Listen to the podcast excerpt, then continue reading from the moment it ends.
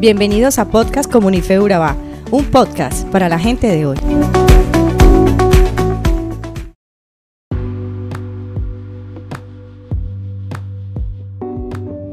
Hola amigos de Comunife. El día de hoy estaremos estudiando el libro de Lucas, específicamente en el capítulo 21. Así que te invitamos a que puedas seguirnos y leerlo en casa. Es cierto que para tener una vida feliz es necesario disfrutar lo que se hace y con las personas que se hace. Imagina por un momento cómo te sentirías haciendo precisamente lo que más te gusta y disfrutando hacer precisamente lo que haces y recibir un pago generoso por hacer eso. Imagina la energía e inspiración que tendrías viviendo y experimentando esa situación. Solo cuando uno ama lo que hace está dispuesto a esforzarse a lo máximo sin cansancio. Ahora imagínate cómo te sentirías levantándote cada mañana con un freno echado y una carga sobre tus hombros porque te ves obligado a ir a trabajar haciendo algo que detestas. La diferencia es grande, ¿no es así? Lo mismo sucede en la vida espiritual cuando amamos lo que somos, es decir, cuando nuestro deleite en ser cristianos y servir a Dios siempre estamos dispuestos a dar lo máximo de nosotros en lo físico, en lo espiritual y en lo económico. Jesús pudo enseñarle esto a sus discípulos a través de la vida de una mujer viuda que tal vez no tenía muchos recursos, pero sí tenía muchas ganas de darlo todo por Dios. Esto lo vemos en Lucas 21, específicamente en el versículo 14. Levantando los ojos, vio a los ricos que echaban sus ofrendas en el arca de las ofrendas.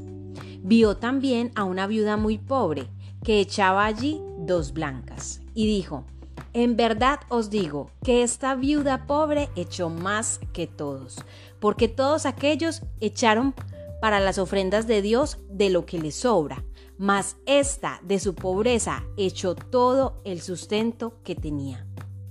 La pregunta entonces que nos hacemos es ¿en qué radica tu felicidad? ¿En lo que haces o en lo que esperas recibir por lo que haces? Porque si un atleta entrena fuerte 7 días a la semana porque lo que más anhela es ganarse la medalla de oro, mientras tenga la esperanza de ganar entrenará duro, pero si se la gana será feliz. El problema es si pierde será una persona infeliz. Si ese atleta entrena porque ama lo que hace, no importa si gana o pierde, siempre va a ser feliz. Es decir, si una persona trabaja duro solo pensando en lo que va a ganar, será feliz mientras tenga este deseo o cuando reciba su paga, pero será una persona infeliz el día en que tal vez no gane lo que esperaba por su trabajo. En lo espiritual sucede lo mismo. Si alguien busca a Dios solo porque espera recibir por un milagro, será el cristiano más feliz mientras reciba lo que espera, pero será el cristiano decepcionado, frustrado o infeliz el día en que Dios no le conceda lo que esperaba. Si te congregas solo porque el templo es muy bonito o la iglesia es la más numerosa, un día eso se puede acabar y llegarás a ser la persona más infeliz. Pregúntate, ¿por qué te congregas? ¿Amas a Dios? Sin importar si te hace el milagro o no. Para el pueblo de Israel el orgullo más grande era su templo por las riquezas que en él había. El versículo 5 y 6 dice, y a unos que hablaban de que el templo estaba adornado de hermosas piedras y ofrendas, Jesús les respondió, en cuanto a estas cosas que veis, días vendrán en que no quedará piedra sobre piedra que no sea destruida. Entonces recuerda, haz las cosas porque amas hacerlas y no por lo que esperas recibir de ellas. Continuando en el capítulo, Jesús escuchó a unos que hablaban de que el templo estaba adornado de hermosas piedras y ofrendas de todo tipo, a lo que Él les dijo, en cuanto a estas cosas que veis, días vendrán en que no quedará piedra sobre piedra que no sea destruida. Y esa es la manera en que deberíamos contemplar las riquezas de este mundo.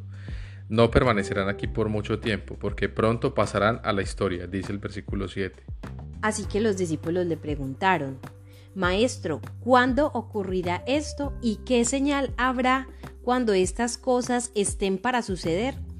Jesús exhortó a sus discípulos a que estuvieran listos en todo tiempo. Aunque un creyente será capaz de, anticipar la venida del reino por medio de las señales que la Biblia destaca, es posible enredarse tanto en los asuntos de esta vida que algunos no estarán listos para el reino cuando éste venga de forma repentina. Fue contra esta actitud errónea por tener las prioridades equivocadas que Jesús les advirtió que tuviesen cuidado. No debemos descuidar la defensa en la guerra espiritual ni abandonar la vida cristiana activa. Estos son grandes días de oportunidad para vivir un testimonio vivo y dinámico de Dios.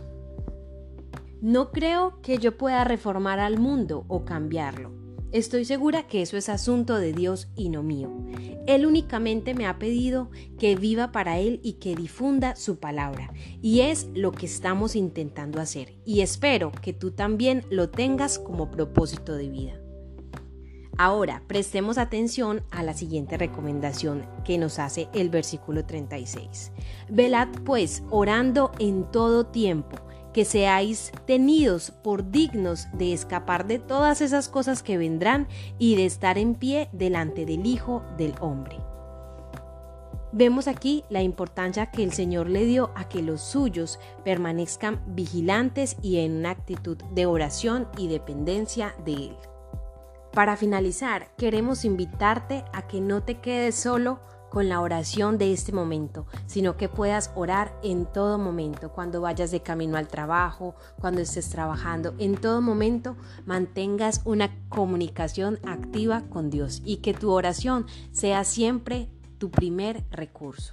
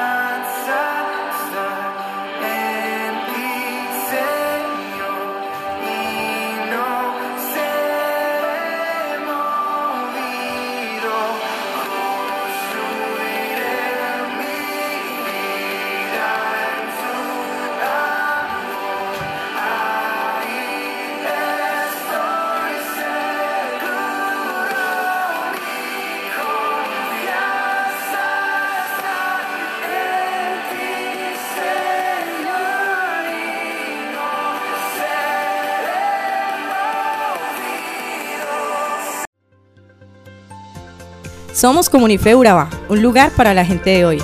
Síguenos en redes sociales como Comunife Urabá y en la web www.comunifeurabá.com. Allí encontrarás todo un contenido digital reservado de parte de Dios para ti. Nuestras reuniones miércoles 7 y 30 pm, toda una experiencia de oración y domingos 9 y 30 am destacamos la importancia de Dios en nuestra vida al compartir en familia. Te esperamos.